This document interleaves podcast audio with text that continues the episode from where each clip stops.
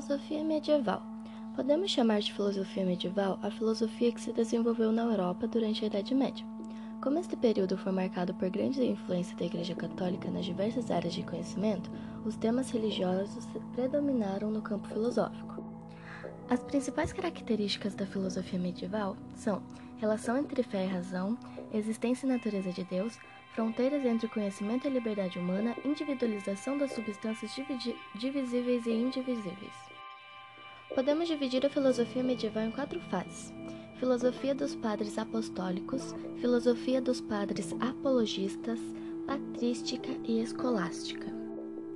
Na filosofia dos padres apostólicos, a filosofia desenvolvida esteve relacionada com o início do cristianismo e, portanto, os filósofos desse período estavam preocupados em explicar os ensinamentos de Jesus Cristo no meio pagão.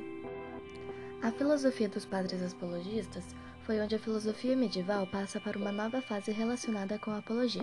Esta era uma figura da retórica que consistia na defesa de algum ideal, nesse caso, a fé cristã. As principais fases da filosofia medieval foi a filosofia patrística e a escolástica. A filosofia patrística se preocupava em adaptar os ensinamentos da filosofia grega aos princípios cristãos. Baseava-se nas obras de Platão identificava a palavra de Deus com o mundo das ideias platônicas. Partiam do princípio de que o homem seria capaz de entender a Deus através da sua revelação. Já a filosofia escolástica, baseada na filosofia de Aristóteles, surgiu com o intuito de refletir sobre a existência de Deus, da alma humana e da imortalidade.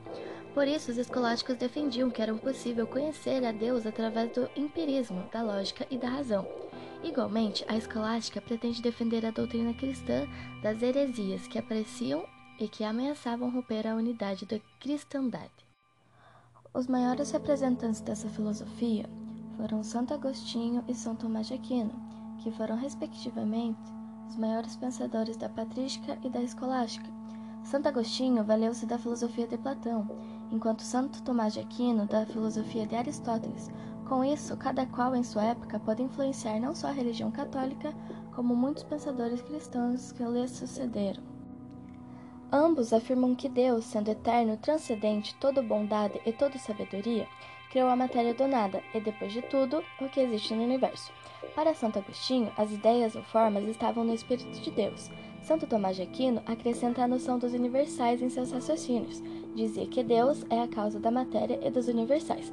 Além disso, Deus está continuamente criando o mundo ao unir universais e matéria para produzir novos objetos. Fé, razão e revelação são os pontos fundamentais das suas teorias. Santo Agostinho demonstra claramente sua vocação filosófica na medida em que, ao lado da fé na revelação, deseja ardentemente penetrar e compreender com a razão o conteúdo da mesma. Santo Tomás consegue, por seu turno, estabelecer o perfeito equilíbrio das, nas relações entre fé e razão, a teologia e a filosofia, distinguindo-as, mas não separando necessariamente. Ambas, com efeito, podem tratar do mesmo objeto, Deus, por exemplo. Contudo, a filosofia utiliza as luzes da razão natural, ao passo que a teologia se vale das luzes da razão divina manifestada na revelação.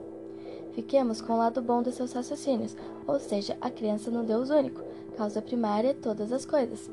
Refutemos, porém, a supremacia que deram à Igreja, considerando como monopolizadora da revelação de Deus.